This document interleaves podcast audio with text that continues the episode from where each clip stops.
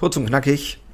Jörn Holsti hier. Moin, moin. Ich teste ja gerade mal die unter 5 Minuten Folgen und ich würde mich freuen, wenn dir das gefällt. Denn nichts brennt mir mehr unter den Nägeln, als wirklich ähm, Handwerker voranzubringen, dass wir die Zukunft äh, auch noch hoffnungsvoll und wertvoll gestalten können. In der aktuellen Zeit geht es ja darum, immer zu fragen, okay, wie kann das alles noch funktionieren? Wie kann meine Kalkulation noch funktionieren? Und die letzte Möglichkeit ist, glaube ich, immer das Thema Personalkosten. Und aus meiner Sicht sollte das wirklich die letzte Möglichkeit sein. Aber die finanzielle Widerstandsfähigkeit wird eben aktuell stark strapaziert. Ich weiß nicht, wie es bei dir ist, aber generell kann man ja sagen, dass das, was da auf uns zukommt, erheblich, erheblich unsere finanzielle Reichweite einschränken wird, wenn nicht sogar existenzbedrohend ist. Jetzt sind wir natürlich alle vielleicht ein bisschen frustriert deswegen oder haben Sorge, wie sich das alles entwickelt und Kostensenkung oder darüber nachzudenken, was Kosten erzeugt, ähm, ist Pflicht. Der Großteil des Geldes fließt ja nun mal meistens oder oft in die Gehaltsabrechnung und darüber nachzudenken, Personalabbau zu betreiben, ist immer eine naheliegende und wirkungsvolle Entscheidung. Zumindest glauben wir das. In Wirklichkeit ist aber aus meiner Sicht die Entlassung von Mitarbeitern eine der am wenigsten produktiven Schritte, die du unternehmen kannst, wenn du dein Unternehmen retten willst oder erfolgreich halten willst. Wenn du wertvolle Mitarbeiter verlierst, verlierst du eben auch deine Geschäftsfähigkeit und ohne diese Kapazität bleibt ja auch kein Raum mehr zum Wachsen, zum Entwickeln. Wenn du in der Krise und Sorge nicht an Wachstum denkst, ist klar, aber die Begrenzung deiner Wachstumsfähigkeit bereitet eben die Voraussetzung dafür, dass dein Unternehmen schrumpft. Nun muss ja gesund schrumpfen nichts Schlechtes sein, aber eventuell gibt es eine kritische Größe, bei, bei der du ganz andere Probleme bekommst. Also meiner Ansicht behandle Entlassung als letzten Ausweg. Es gilt jetzt viel eher innovative Ideen zu entwickeln, eine Vision zum Beispiel, die dich und deine Mitarbeiter zieht und bei der dann die finanziellen Potenziale nochmal ganz anders gehoben werden können. Und da freue ich mich schon wahnsinnig auf die Visionswerkstatt, die ich äh, gegründet habe. Ähm, dort werden wir nämlich genau um dieses Thema äh, sprechen und ganz konkret solche Themen besprechen und um als am Ende als Sieger auch vom Platz zu gehen. Also richtig durch die Krise emporwachsen, das ist meine Vision für das Handwerk. Dafür trete ich an. Und wenn du daran Interesse hast, dann schreib mir gerne mal eine E-Mail, jörn at jörnholste.com oder äh, schau in den Shownotes, da wird es dann weitere Informationen geben. Genau. Jetzt sind wir gerade mal bei zweieinhalb Minuten, bei drei Minuten. Äh, auch gut.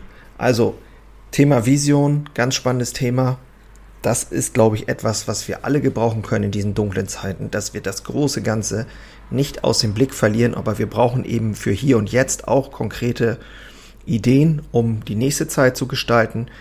Und von daher glaube ich, ist das etwas, was so ein bisschen zweigeteilt ist. Auf der einen Seite kurzfristig wirklich ähm, tragfähige Lösungen zu erarbeiten, um durch die Krise zu kommen, um sich gut aufzustellen das machen wir im Handwerkerstammtisch. Da kann jeder praktisch seine Fragen stellen, da können wir uns gegenseitig helfen und unterstützen.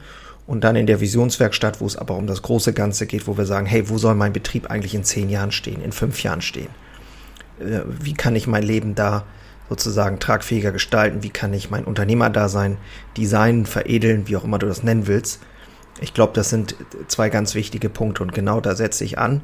Ähm, da freue ich mich wahnsinnig drüber. Und wenn du Bock hast und dabei sein willst, melde dich bitte. Handwerksunternehmer äh, bilden das Fundament unserer Gesellschaft. Und ich finde es einfach genial, dass du dabei bist als Handwerksunternehmer und da jeden Tag antrittst. Darauf dürfen wir ruhig etwas mehr stolz sein. In diesem Sinne, schön, dass du wieder dabei warst. Ich freue mich auf die nächste knackige Episode. Oder Warte mal. Ach, das ist schon die dritte jetzt. Mal gucken. Vielleicht wird es nächstes Mal auch wieder ein bisschen länger.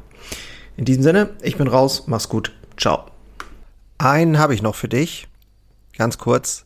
Deine drei Krafthebel, um sich als Handwerksmeister maximal klar und wirksam zu entwickeln.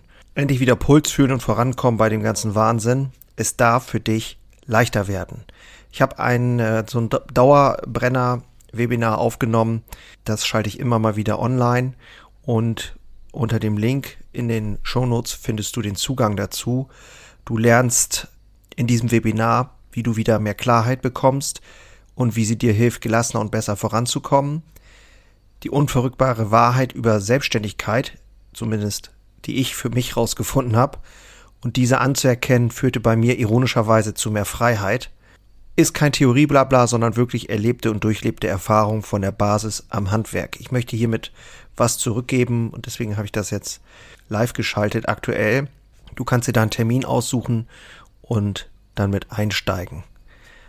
Also, das eigene Handeln und Verhalten mal auf den Prüfstand stellen und damit du da nicht die gleichen Fehler machst wie tausende andere und ich vor dir, teile ich dir dort ganz einfach meine simple Drei-Hebel-Strategie, um wieder wirksamer und klarer in die Zukunft zu kommen.